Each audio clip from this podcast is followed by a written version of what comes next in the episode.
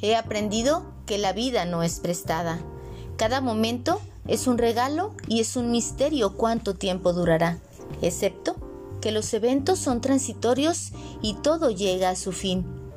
Pero a veces resulta abrumador el hecho de lo cambiante que son las situaciones en la vida. La mente se identifica constantemente, se acostumbra con las personas y gustos y genera un apego hacia ello. Pero mi mente es terca. A pesar de ser entendido todo esto, no deja de dolerme los constantes cambios en la vida. ¿Qué debo hacer? No entiendo. Eso me he preguntado en diferentes ocasiones.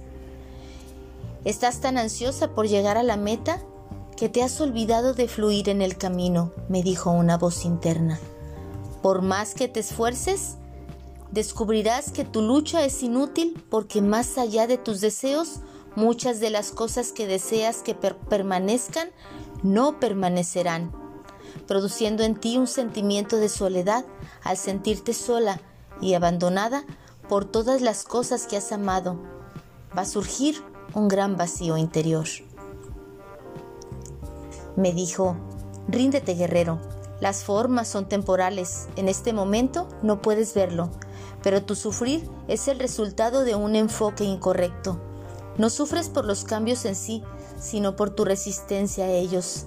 Crees que si cambias, todo es como si perdieras una parte de ti, porque te has identificado con ello. Pero solo basta un segundo de recordar tu verdadera naturaleza para saber que tú eres mucho más que un momento temporal. Aunque todo cambie, tú siempre permaneces aunque tu ego siempre cree que el dolor es una separación, es eterna, siempre pasa y tú permaneces. No busques afuera lo que tienes dentro, dicen los ancestros.